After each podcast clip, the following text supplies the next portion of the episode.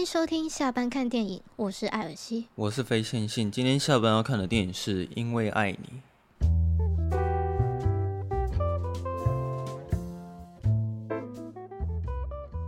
六月是那个同志骄傲月，所以就全世界全世界都是同志骄傲月，所以我就想说，哎，不如我们来讲一点同志的电影好了。可是我是完全不知道同志骄傲月这件事情。它其实有一个典故啊，但是就这很多人都知道吗？还是这种我不知道？嗯，也不算是很多人都知道，但是我现在有点忘记，是它有一个典故，就大家有兴趣自己去查，超不负责任。对，所以我们今天就来讲这部《因为爱你》，Because Love You。嗯，它的英文不是 Because Love You，它的它的英文名字是叫 Carol。但你会觉得台湾取这个片名有点奇怪吗？嗯，而且他的你也不是女女字部的你啊，我就觉得哦，好像这么说也是啊。可是我可以接受，因为爱你这个片，嗯、因为如果你可能要跟另一半说，哎、欸，我们去看卡洛，跟哎、欸，我们去看因为爱你，是不是那个感觉不太一样？哦、就是因为爱你，它这个片名比较爱情片的那个氛围了，所以我觉得台湾取这个名字没有没有什么不好。你应该是会想要取说什么、啊、卡洛的情人？对对对，他就是那个是哪边的翻译啊？香港还是哪里？是翻卡路的情人？我觉得就比较切合，就是他的原来的那个书名，还有他原来电影的名字叫 Carol，我觉得比较比较切合那个主题。可是他小说取的名字就很很很隐晦啊，他叫《演的代价》。但其实是因为，就是那个作者，他叫什么？他叫派翠西亚·海史密斯。嗯，然后他那时候出版这本小说的时候，因为他是大概是一九五二年。嘿，你也知道那时候的风俗民情就是比较保守。哎、欸，其实以前是真的对同性恋很不友善，包括以前那种比较传统的。基督教可能也会认为同性恋是什么恶魔的化身。对啊，对啊。然后就是只要有人知道你是同性恋，你可能就要被抓去，就是当那个精神哦治疗，对对对，像那个谁有有有一出是什么丹麦女孩吗？好像是丹麦女孩，可是丹麦女孩她不是在讲同性，她是在讲说，对对对，第一个成功变性的人，对吧？哦，是哪一部啊？反正应该有很多电影啊，就是他们可能都会演说，哦，这个角色有同性恋的倾向啊，然后可能他就被抓去就是治疗，然后就被当成精神病，很可怜呢。可是其实我觉得，因为爱你，他不算是很聚焦在同性这件事情上，嗯，对，我觉得他算是不折不扣的爱情片，他也没有花那种。很多时间在跟你讲什么同性恋大道理，嗯、或者是很直接的在讲同性的议题，他、嗯、是有带到，但我觉得他主要在讲的东西还是在讲爱情，就是那个 Carol 跟 Therese 他们之间的那个情感。他们两个好像都是坎城影后了吧？嗯，然后其中一个也是奥斯卡影后啊，就是凯特·布兰奇跟鲁尼·马拉。嗯、凯特·布兰奇，我觉得他在这部电影里面表现可能会比较让人有印象，但是。我后来回想，其实鲁尼马拉在你在里面表演，我觉得其实跟凯特·布兰奇一样厉害。我觉得他们两个就是真的是很适合这部电影哎。对，就是我觉得你把其中一个人换掉，就是感觉就是好像就少了那一位。嗯、选角是蛮、嗯，而且我觉得他们两个都是那种男生女生都会欣赏喜欢的那种演员。嗯，对，像你，可是他们那个谈恋爱的方式很符合。男性像与女性像之间的关系，嗯、像凯特·布兰奇就很男生的个性呢、啊。哎、欸，他一直猛烈进攻，哎，他是他是一个很主动的人。啊、然后那个鲁尼玛是真的很女性化，就是很温柔、很嗯很害羞的一个女生，这样。所以我觉得男生跟女生在看这部电影的时候，其实都很难去带入那个情境。嗯、可是你有没有发现说，其实他这部电影的开头跟结尾，你开头看到他们。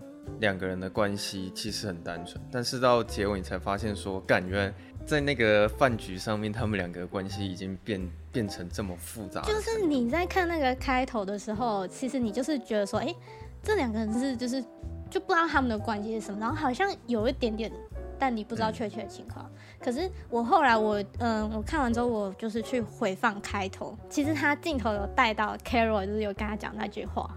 就他的嘴型，就是他刚讲的那句话，那三个字。哦哦哦哦，有有那个。对对对，他嘴型有带到，然后就有那个特瑞斯的朋友不是就来找他吗？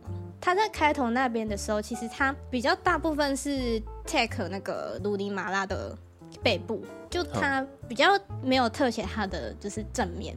可是到就是最后那边的时候，其实他就是比较多聚焦在他正面的镜头的时候，就是你其实可以感觉得到那个鲁尼马拉他就是在接收完凯特·布兰奇跟他说的那句话之后，他其实他心里是有很多千言万语的。就可以感觉到他那个演技。然后凯特·布兰奇他在讲“我爱你”那三个字的时候，其实我那时候有有吓到，也不是说吓到，是是因为我觉得很多爱情片都实在是太滥用“我爱你”这三个字，嗯、所以在爱情片里面，你听到 “I love you” 的很会觉得它很廉价，就是很油腻这样。对，可是我觉得因为《爱你》他这部电影里面好像就只有讲那么一次“我爱你”，而且是他是已经经历了前面所发生的那些冒险。嗯跟所有的挫折之后，嗯、他好不容易才脱口而出的那句“我爱你”，他一讲出来的时候，我觉得很有震慑力。所以，就即使他只是很单纯讲了一句 “I love you”，但是那个时候我是被他吓到了。但其实，其实他这一部我觉得比较有直接表达爱的部分的剧情，好像就两个地方。第一个就是刚刚那边，就是就是那个凯特·布兰奇直接跟他告白说“我爱你”，那是最直接、最冲击的。然后还有一个是那个他们就是呃，凯特·布兰奇跟那个鲁尼·马拉说，就是我们不能再见面之后，那个鲁尼·马拉不是有去打电话吗？那个凯特·布兰奇有接起来，但是他没有讲话。对，然后在他把那个电话就挂掉的时候，然后鲁尼马拉就才对着那个话筒说，就是 I miss you 这样，就哦，就是我不知道，我就觉得很心酸，就是那种，就是看得出来那个他们两个真的是一个很很有胆量，然后一个比较胆小的一个样子。如尼马拉他太含蓄了，嗯、那你有发现说他们那个我在看电影的时候，我发现这两个人抽烟都抽的好凶。哦，对啊，他说可以抽少一点吗？是为了拍这部电影，不知道他们抽了多少烟。如果他们又 NG 个几次，又不知道 要多抽了几根烟。那个有时候我真的觉得凯特·布兰奇是不是抽烟抽到得肺癌，你知道吗？就是他无时无刻，或者是不管在什么场景，他都会想要抽一根烟。真的，这部电影算是文艺片了。嗯、我反反倒会觉得说，它其实是一部技术层面非常高超的一个电影。你不管从它的摄影、嗯、配乐。调色还有演员的演技什么，其实他这部电影是技术性很高的。嗯、像摄影的话，他有拍出那个时代感吧，嗯、然后就是有有点杂讯，对不对？嗯，嗯其实我是觉得他摄影师好像是故意调高那个 ISO 值的感觉。嗯，那就你在看的时候，你会看到那些好像是过高 ISO 值所出现的那些噪点颗粒，对啊，就是那些噪点。可是我觉得他这种刻意的设计很符合那个。年代的那个感觉，我觉得它的色调也蛮美的。它的色调其实就整部电影都偏绿跟黄，嗯，然后低饱和，嗯，应该是说主色调是绿色，然后再来是它还有很多那种车车窗的戏，我很喜欢。哦、就是他每次在拍车内的角色的时候，呃，比如说像一开始鲁尼马拉，他不是会坐在车内，然后往外看外面的世界什么的，嗯、但因为他故意会拍的那种。很朦胧，所以你好像会觉得说你看得到窗内里面的鲁尼马拉，可是你好像又不是看得那么清楚，你又可以看得出来在里面那个演戏传达出来的情感这样子，所以就是我很喜欢他每次在拍那个车拍的画面。你记不记得？你记不记得有一幕是那个卡罗他邀请鲁尼马拉，就是到他家去做客，然后他们不是、嗯、不是卡罗来载他吗？然后他们就是一起在车上，然后那时候他们不是经过一个隧道吗？我很喜欢他那边的摄影跟他那边的氛围，哎，他的色调就是就是变成那种很黄绿黄绿色，然后有点旧旧的感觉。嗯、然后他就是那个镜头，他就是会大特写那个凯特·布兰奇的侧脸，然后他的声音，他的声音有做一点效果，就是好像有点听到凯特·布兰奇在讲话，但是又不是很清楚。对，我觉得他这边他应该是。有点想要表达说，哦，就是鲁尼马拉这个角色，他可能就是很专注，就是在看那个凯特·布兰奇，然后就是可能连他讲什么话其实也不重要，因为就是他们两个就是在一个狭小的车子里面，然后车子里面其实是一个很怎么讲，很私人、很私密的空间，就他们两个在这狭小的车子里面，然后就是只有彼此的气息这样子，然后你可能闻闻得到他的味，他身上的味道。然后你可能就是、嗯、就是会偷偷看着他的侧脸这样子。你说我那边我我有接收到那个那个感觉啊，嗯、就是我也看得出来鲁尼马拉其实没有很注意在听他讲，对他就是你在偷看他，嗯，对他其其实就只是想要偷看他而已。哎、欸，我真的觉得他他这部电影很隐晦，就是他真的几乎没什么肉麻场面或者肉麻台词。就其实我我第一次在看这部电影的时候，我觉得我没有办法体体会到这么多这种感觉，然后可能第一次看我会觉得它有点闷，嗯嗯，可是现在看的时候会发现说，它里面导演设计的所有的台词跟他们的互动其实都蛮厉害的，就是虽然都不直接，可是它同时又要可以让观众可以接收到他们两个其实是互相来电这件事情，嗯，这方面其实是做的蛮成功的。我是觉得凯特·布兰奇他。他蛮会把妹的，说实在的，真的，他真的很会把妹，我真的一直被他撩到。你会不会觉得他连留下那双手套都是已经预谋好了？哦，是啊，是啊，没有，我觉得这个蛮明显的啊，就就一定就是这样子啊，因为他在开头的时候彼此互相看到看了对方一眼，我觉得那个就已经是一见钟情的意思。哎、欸，我觉得那边真的很浪漫哎，就是茫茫人海中。我眼里只有你，然后我只看见你，然后我们我们不用说话，然后就是看对方一秒，然后就知道说，嗯，是你。而且我觉得那两个人的长相在那边很突兀，因为他们两个应该是那里最美的。然后你会看到周遭的那些店员，他们都长得方方，然后很严肃，或者是就是我觉得凯特·布兰奇跟鲁尼·马拉长相完全不符合他们那个场场合下会出现的面孔，就是旁边都是一些阿桑。对，对，对，然后突然出现的就是一个就是很很年轻漂亮的妹妹，跟一个就是很有魅力的贵妇。就当他们对到眼的时候，就算是一见钟情。嗯、而且那时候还有一个店员，就是跑来问鲁尼马拉一些事情，然后当他回回头想要再看一眼凯特·布兰奇的时候，他就不见了。可能他他内心还难免有点失落，说啊，这个人就是不见了，就没想到就还还想要再多看看他，然后下一秒就出现在眼前。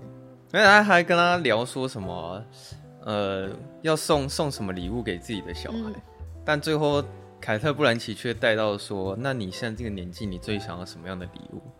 然后鲁尼玛就说：“哦，我蛮喜欢火车的，就是火车的玩具。”没有啊，他是他是说什么？你四岁的时候想要什么？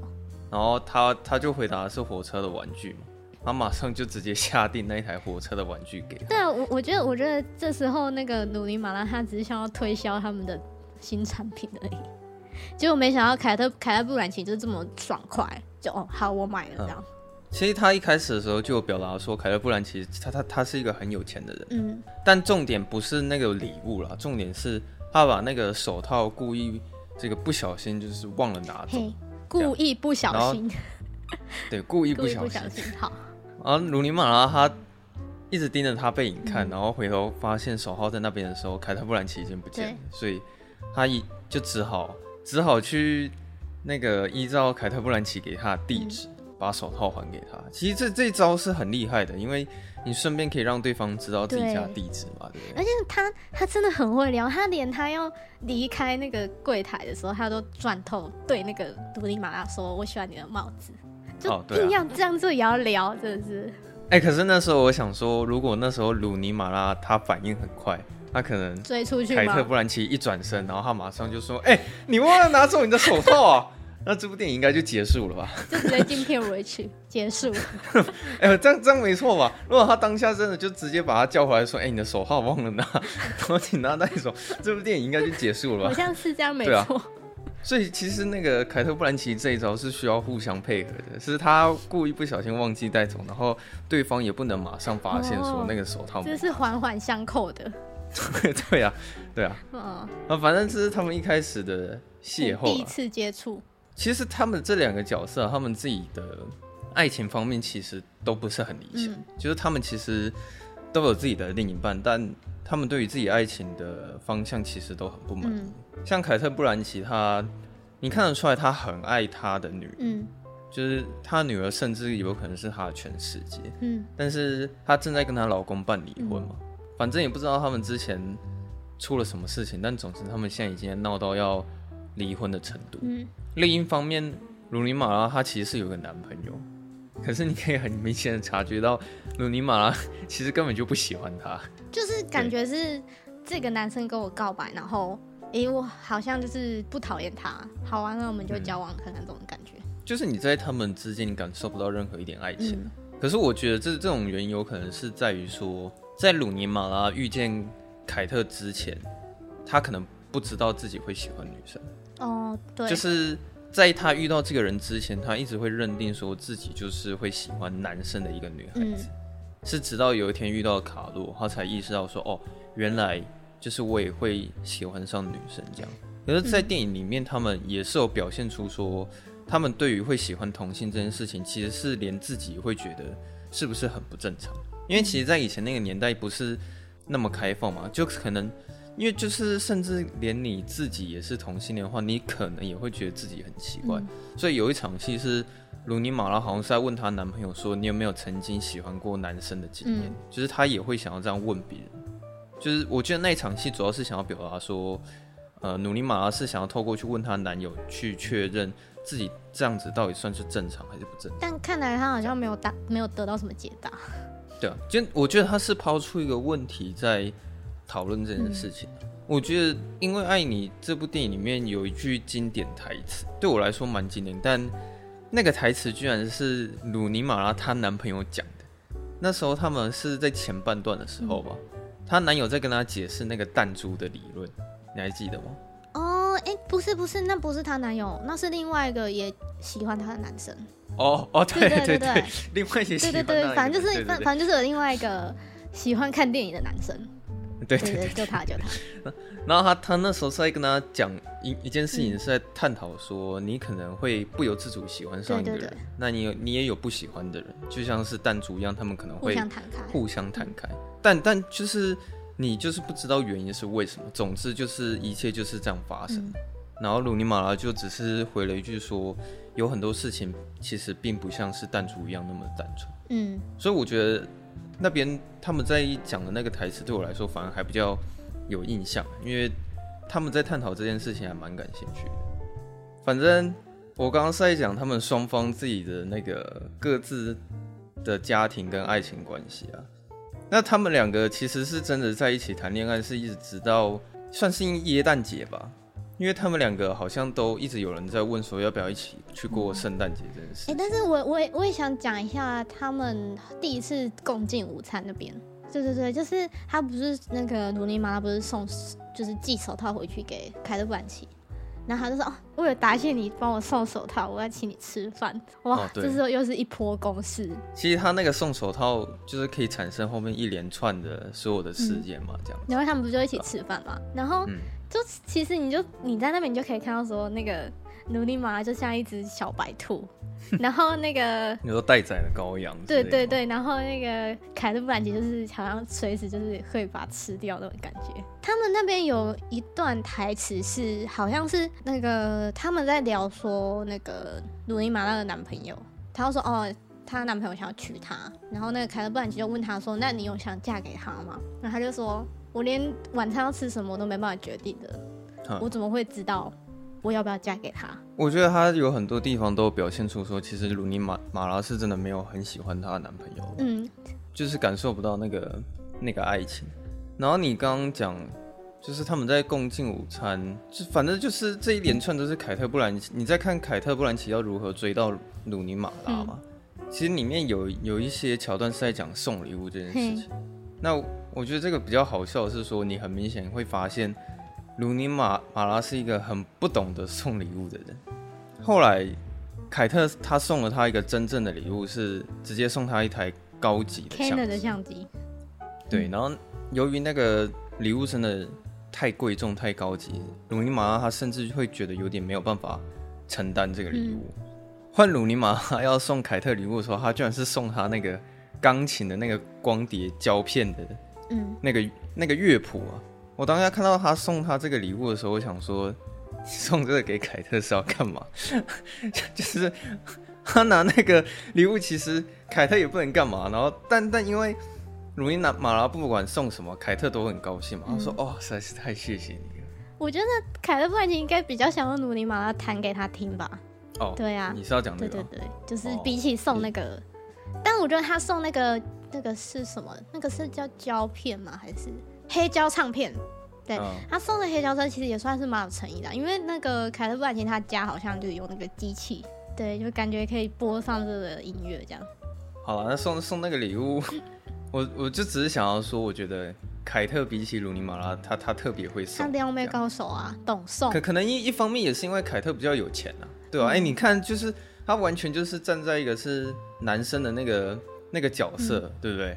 就很很男生的一个角色的感觉。嗯。我看到一半的时候，就是是发现他们因为耶诞节，所以他们才一起踏上他们谈恋爱的旅程啦。凯特她老公不是一直问她说，你要不要来我们家一起过圣诞节？哎、嗯欸，他们因为这件事情吵架吵到整个家庭失和。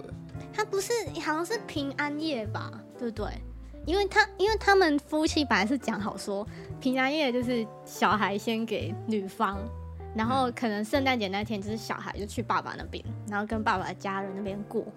结果没想到，就是那个她老公就是在那个平安夜的时候就就杀到那个家里来，然后要把小孩带走。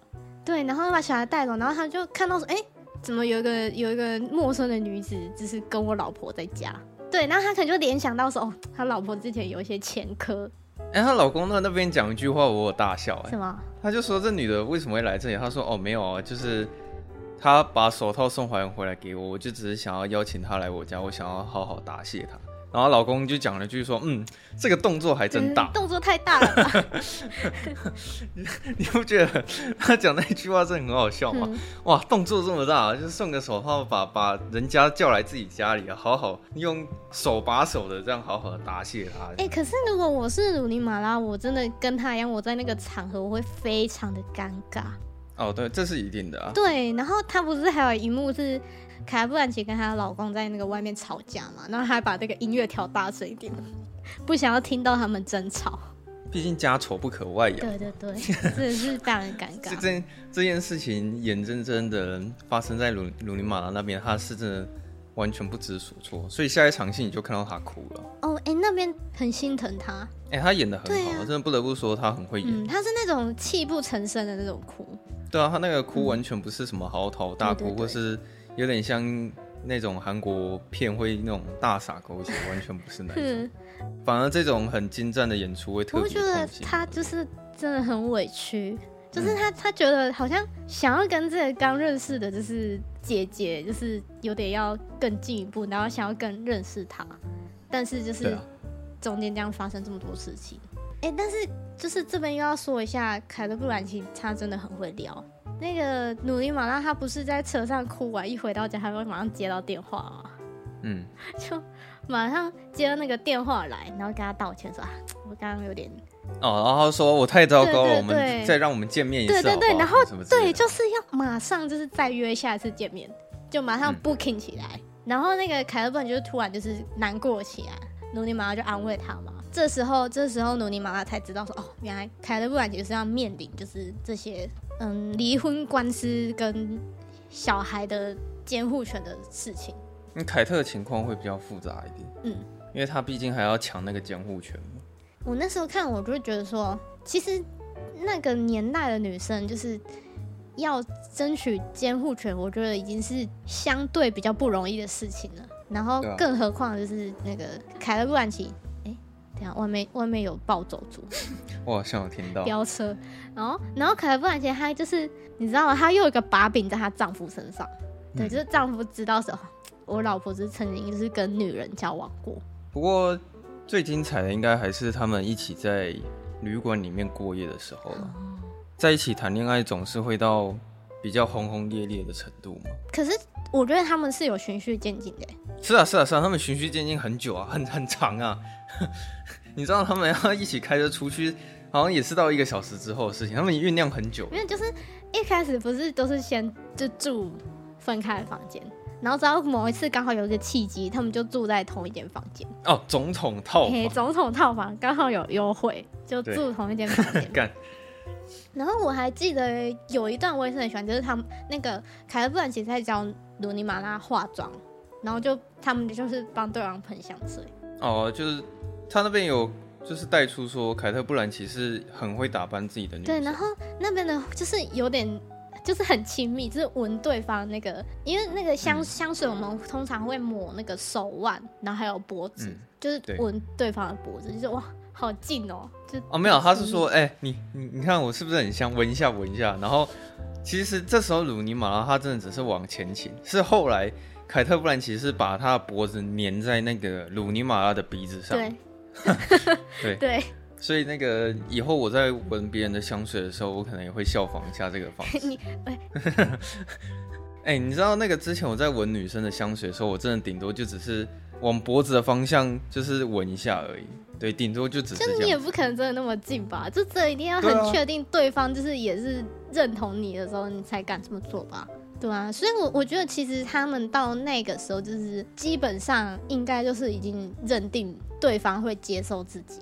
呃，前面就就已经算了，只是他们都没有明讲，对对对，或者是他们也没有什么告白的阶段，直到跨年夜那一天。哦，对啊，嗯、他们那时候在讲说，好像曾经跨年自己都很孤单，对对对，都要自己。但是今年特别不不孤单，对，今年有你这样。呃，其实这部会发现很多那种很细小的动作，像那个，嗯、尤其是那个凯特·布兰奇，就是常常会可能摸摸努尼马拉的肩膀啊，捏捏他的肩膀啊。因为努尼马拉比较被动一点，或是说他可能比较不知道怎么应付这种情况，所以他就是会有点呆呆的，就是不知道要怎么反应。对，嗯、但是跨年夜那一天情况比较不一样，就是印象中这应该是他第一次回应凯特·布兰奇，就是他有主动伸出他的手，然后握住凯特·布兰奇的手，然后跟他说，然后他也主动讲了一句话说，说把我带到床上。对，他们有先接吻的、啊，那个凯特·布兰奇有先解开他的衣服。这边到这边都就是我觉得都是还还算隐晦，对对对，然后只知道就是他们接吻完之后，他把他带到床上，整个开始脱光。这这次真的是换换鲁尼玛比较直接一点。嗯，但是他那边的整个这个这个缠绵的过程，我其实是觉得很美、很浪漫的。嗯，对，啊，比较偏艺术性的性爱嘛，这样。嗯嗯。其实我觉得在电影里面你看到的性爱都。通常导演都一定会把它处理的比较艺术一点，嗯，Right？Yes。然后他们就结束他们就是美妙的晚上了，然后就到白天。白天是不是可能不然又又在抽烟，还是又在怎么样？他那时候在看看哦，对对，在看窗外。然后鲁尼玛就懒洋洋的就在床上。其实我很喜欢鲁尼玛在床上刚睡醒，然后整个睡眼惺忪，然后可能有被。很慵懒，很慵懒，是吗？你想要说慵懒吗？对对对对，慵懒的感觉。嗯、没有，我一直想想不到说比弄脏，比被弄脏还要更好的形容词是什么？我知道，长大了。哦，对对对，他长大过后隔天早上他长大了。对，结果没想到快乐的时光总是很短暂。没有啊，他们那个这场戏结束之后，不是就开始遇到那个开始在监听？对啊，对啊，对啊，所以我说快乐的时光总是很短暂啊。哦，对对对，对，嗯，他就遇到就是、哦、就是居然有人在监听他们，哎，真的是变态哎。可是，一开始看到他的时候，还以为他蛮正常。哎呀，他是不是在监听他们晚上在那个的声音？啊，对啊，这是当然的啊，从头到尾啊，各种细节，任何身体发出来的声音，或是嘴巴发出来的声音，应该都录进去了。可是我不知道那个录音档最后是不是有传到法院上，还是检察官听过？没有吧？但总之就是有到她老公，对，有到她老公那边去。而且你知道看到这边的时候，我第一次还认为说，哇，原来因为爱你，就是有可能还会有枪战的场面。这该不会是动作片吧？就是因为他不是很生气，然后冲到那个后车厢去拿枪嘛，对吧？那边我觉得算是电影里面的爆点，因为像这么浪漫的。爱情场面不太可能会有枪这个东西。你是想说是不是准备要一个神转折？哦，对啊，可能会发生什么事情这样。可是，哎、欸，你知道那边有一个地方我看不太懂、欸，嗯、就是他拿那把枪，他在指着那个男生，然后拷问他，然后最后他很生气的想要对那个录音设备开枪的时候，那个枪里面是没有子弹的，因为被鲁尼马拉拿起来啊。我记得鲁尼马拉他那时候就只有把枪拿起来看一下。他就立马放回去。你是用你也是用猜的吧？因为我是我是猜说应该是鲁尼马拉，他把子弹拿起来。我也是用猜的。哦，好了，如果是这样的话，是也可以不用刻意交代了。对啊。对啊，那应该就是说他那一当鲁尼马拉一发现他带枪的时候，他可能就其他时间偷偷把那个子弹拿掉。说不定其实根本没有那么复杂，他就只是那把枪坏掉。哦、对，哎、欸，不是啊，如果我是鲁尼马拉，我看到就是他在跟我谈恋爱的时候，他要带枪，其实我会蛮害怕的。哦，所以我觉得他如果是他换掉子弹的话，应该应该是符合，就是蛮合情合理的。因为我就觉得说，你干嘛跟我出来的时候你要带枪、嗯？有道理耶。对啊，应该是他把子弹给拿掉了。反正到后面他们演到这里的时候，录音带。已经传回到老公，所以他们两个就算是已经彼此慢慢要分开的时候。可是他们有打一个分手炮，那个算分手炮？没有，开玩笑啊，反正就是他们有有有，他们有再再来一次啊，就是那天晚上。对哈、哦，他们还有一个第二次。对，然后就哦，对啊，那是啊是啊是啊，你讲的没错啊，是分手炮没错。对对对对对对对，这样讲是合理的。然后可以啊，隔天努力妈妈醒来，发现哎，凯特·布兰奇都不见了，然后就变变成他的朋友。干，真的好像男生哦！隔天醒来，然后枕边人就已经先走了。啊，他是有留一封信给他了，就是对啊，所以我觉得还好，他是有交代他的朋友稍微照顾一下鲁尼马拉，然后还有留下一封信，嗯、就至少没有就是什么话都没有讲，然后就走。对对对。可是他看完那封信之后，鲁尼马拉也算是他人生一个很大的转变了，因为他是真的很爱凯特·布兰奇。我觉得就是一个小女生，然后她。第一次知道什么是喜欢一个人，然后很深爱一个人，嗯、然后结果就是失恋嘛，然后难过到甚至还吐了。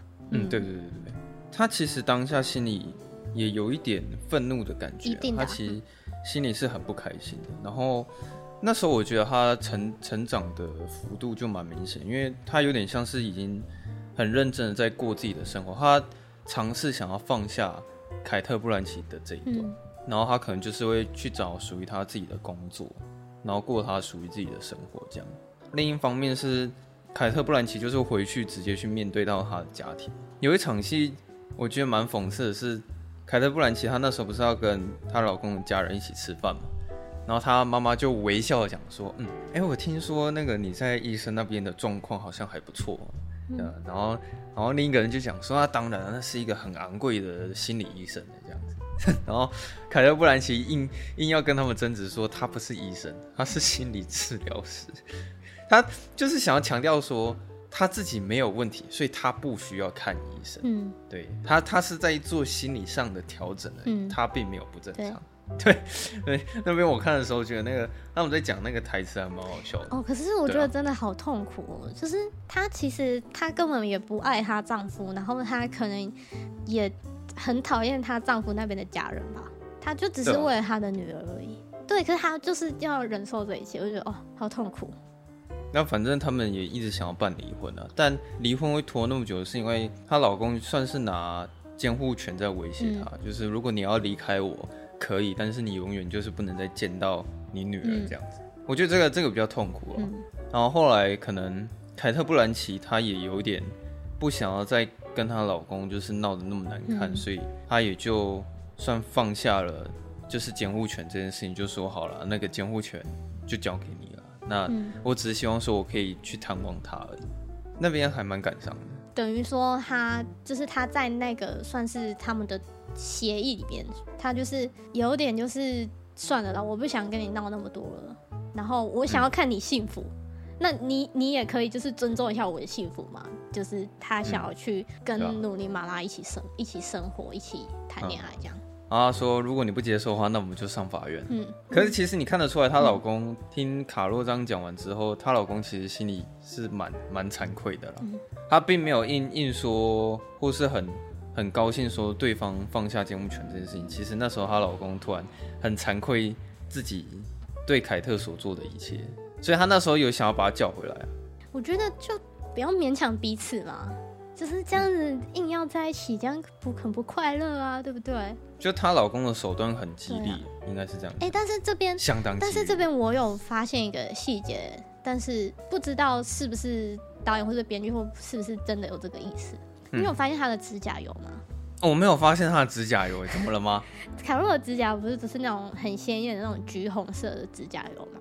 对啊，然后他几乎在整部电影里，他几乎都有擦指甲油。然后他只有其中一段时间没有擦指甲油，那段时间就是他写完那封信给鲁尼马拉，然后他们两个分开之后，到他跟她老公就是摊牌完，然后去餐厅就是想要约鲁尼玛见面，中间他都是没有擦指甲油的。哦，代表说他这是这是他失恋的时候吗？我觉得有可能是吧。这样讲讲是可以的，啊，就是他们的美术设计如果是在这边下巧思的话，嗯、那那是这样没错，蛮厉害的。对啊，就是没有擦。这个这个我就没有看到了，指甲油这这件事情。嗯你好像他妈，你他妈好像在这部电影看到很多细节哦。刚 刚听你讲一大堆都是我我没有看到的东西，刚、哦、好看到，嘿嘿嘿。有没有？因为我我我自己蛮喜欢这一部啦，所以啊特特别有感觉是是？对对对，可能特别有感觉，特别有心得。啊，反正到结局就是又回到开头那边嘛。对。但可是因为你看到结局这边的时候，你会发现他们关系上非常复杂，因为之前经历很多事情，这、嗯、这个跟开头完全是截然不同的。它结局其实是很精彩的，嗯，就是我觉得他有把那个剧情的张力拉到很高点，因为他们两个在那那一场饭局是凯特·布兰奇，其实他还是想要身边有鲁尼·马拉在，对，对，但是他其实是被被他给拒绝。对，这是第一次鲁尼·马拉对凯特·布兰奇 say no。对，然后你看得出来，其实他心里好像多少有点还在生气，嗯，就是他。他是很直接跟他讲说，哦，我我可能不这么想，就是我并不觉得我可能会想要去参加你说的那，呃，就可能我不一定会想要跟你一起住，嗯，对吧？因为他说他有新的公寓、新的工作什么的，但是他算是被对方拒绝。嗯、他这边有一个地方我我看的蛮有感觉，是之前的鲁尼马拉不是就已经讲过说他在跨年的时候，他其实都是一个人，嗯，但是是在人群里面。就是他通常会跟一群人在一起，但即使身边的人很多，他依然觉得自己是孤单的。就是就是那种，就有有有一首歌，忘记叫什么，但是它里面有一个歌词叫做“孤单是一群人的狂欢”，孤单是一群人的狂欢。就是有时候你在那种很热闹的场合，你会突然觉得自己好像很渺小。嗯嗯，他这应该每个人都有体、嗯、都能体会过了。啊，因为最后一次他朋友又邀请他一起去参加那个那个派对，他也过去了。但是过去之后，他发现他还是自己一个人在那边，就是那里没有他要的东西。而且他有遇到他那个前男友，对，他前男友已经有新的新欢了。然后跟他告白的那个，就是也喜欢他的那个男生，就是也也有一个女人在身旁了。他会觉得说、嗯、啊，这派对感觉他就是格格不入，他就是不属于这边的。应该是说去参加派对更显得他更孤单了，所以他后来又决定回去去找凯特·布兰奇，然后最后画面就是停留在双方的那个长镜头，那个剧情张力被拉到一个很高的地方，然后最后就结束在那个。我觉得最厉害的是他没有一句台词，对、啊，他就是努尼马拉缓缓的在那个。餐厅里面在寻找凯特·布兰奇的身影，然后就缓缓的走向他，嗯、就是中间也是人来人往，就是很多服务生啊、客人啊走来走去。对，但是他们眼中就是，对，就跟那个开场他们在那个百货公司第一次见面那么一样，他们眼中只有彼此。其实我看完的时候，我就是觉得他们前面做了很多事情，都有一直在表现说他们想要压抑对。彼此的感情，然后或者是他们甚至会想要强迫自己不要去喜欢对方，或者是最后离开的时候也一直跟自己说好了，不要再喜欢上那个人什么。他们其实都有想要放下对方，可是你看到结局的时候，你会发现你尽管做了再多的努力，那都是徒劳无功，因为你喜欢一个人就是喜欢一个人，你即使去强迫自己要放下，或者是要告诉自己不要去喜欢对方，那是不可能的事情。所以即使你经历了前面那些。强烈的压迫，嗯，他们两个最后见面的时候，你还是感觉出来，他们彼此对对方感觉是有很浓烈的情感在，他们依然还是很爱对方。嗯，而且就是剧情其实最后一幕是停在那个卡特·布兰奇他的那个特写的表情，对，他眼神就是看向那个努尼·马拉的方向，对，他算算是那个那个镜头是直接 take 他的脸，然后他就是就停在那边，他们两个就是都有很细腻的微笑。嗯就是我是觉得说，他们依然还是很爱对方，嗯、对，对，而且他们对彼此的爱是没有任何的消减，还是一样的浓烈。嗯、呃，以前看的时候，可能那时候看的不是很懂啊，可是现在我在看的时候，我发现其实我还蛮投入在每一场戏里面，就是不会觉得很闷啊。你长大了，只是节奏慢了一点而已。我觉得我在享受这部文艺片的时候，还蛮享受的，而且甚至。呃，我还觉得说他应该要入围一下奥斯卡最佳影片。没有啊，他没有得得什么奖。对他，他是没有，嗯、可是他有入围五项。可是呢他他最大的奖应该就是那个鲁尼马拉拿那个坎城的女主角。可是我我是真的觉得他已经可以入围最佳影片了。嗯，就是它里面的这些铺陈跟这种很慢节奏，然后又很浓的情感，但重点还是在于说它真的里面没有肉麻的台词，但你又可以感觉到说彼此是一直互相来电。其实这很难的，而且它音乐其实也很好听哎。啊，我有下载它的原声带，那个 Spotify Spotify 上面就是也有它的原声带，我觉得很好听。你知道它的配乐是汉斯季默配的吗？又是汉斯季默？没有了，我乱讲。我想说，怎么又是你汉斯季默？太多了吧？没有了，我现在就是觉得说，世界上所有的好听的音乐应该都是他。可以不要这样吗？这已已经是五年前的电影，现在看还是觉得还蛮有韵味的。嗯，哎、欸，可是你真的找时间去看一下那个啊，龙纹身的女孩。哎、欸，我一直没有看哎、那部很屌，你知道大卫芬奇拍的吧？嗯，知道。对啊，那、啊、你有看到鲁尼玛那个造型吗？还没看过。有，我知道。对啊，就是他那个有点像是呃强尼戴普去演呃疯狂理发师的那种感觉，就是突然变了一整个人，然后变了一整个造型。哎、欸，所以他是那个三部曲都有鲁尼玛拉吗？没有没有没有没有，就只有第一部。只有第一部。然后第二部我看了一下评价，我也不是很敢去看啊。然后第二部也不是大卫芬奇啊，也没有鲁尼玛拉。所以你只有看第一部哦？对啊，我只有看第一部哦，因为他电影只有第一部哦。哎，他电影只有两部哦。哎，我记得他不是什么三部曲吗？还是是小说？那个是小说，小说是三部曲。OK，对对对对。我觉得他演技最印象深刻的还是龙纹身的女孩。嗯，对，他在里面算是那种很爆发性的演出。他在《因为爱你》里面，他是演的很内敛、很细腻啊。哎、欸，其实我真的觉得影评人才看得出来他演技厉害的地方，因为可能一般观众看会觉得说，为什么从头到尾鲁尼玛拉都是一号表情？就是他的他的情 情情绪起伏其实很小，就是对，就是你可能要看的很细。对对对，但其实我觉得很还蛮细腻的。对对啊，就基本上都还是有接收到鲁尼马拉很爱对方这件事情。嗯、虽然他他每次都不主动啊，但你总是可以。感觉出来，他很很喜欢对方。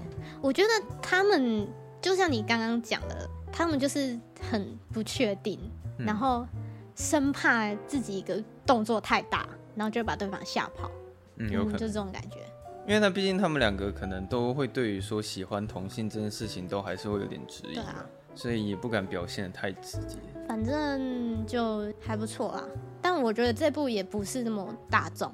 那蛮冷门的、啊，没有我跟你讲，文艺片就是这样嘛。对，它它是一个不折不扣的文艺片。但是在 Netflix 上面有，现在有，就大家可以去看。然后如果看到那个画质噪点很大，不是你的电脑坏掉，那是 故意的，故意的，他故意就是用这种效果。嗯，好，那就这样吧，今天就这样。对啊，今天就差不多这样了。讲太多了，讲太多了。对对对嘿啊，那因为就是我们最近就是大家也知道，因为毕竟疫情，电影院都没有开，那我们的业绩是蛮惨的，你说是不是？甚至可能是要面临到倒闭的情况。对对，所以就是还是请就是大家可以多多帮我们，可能在 Apple Podcast 帮我们订阅、按赞、分享、留言。对，订阅、按赞没有错，然后还有我们的 IG，就是也是可以去按赞一下，关注我们一下。对对对对，谢谢大家，谢谢大家。然后希望我们下一次录音可以不要再远端了。很想看到我的脸嘛，对不对？大家可以面对面跟我的伙伴就是录一下 podcast。嗯，好，笑屁哦，可以啊，因为因为爱你哈，因为爱你，好，不要这样子。我 我们下周二下班见。我们就下周下班见喽，大家拜拜。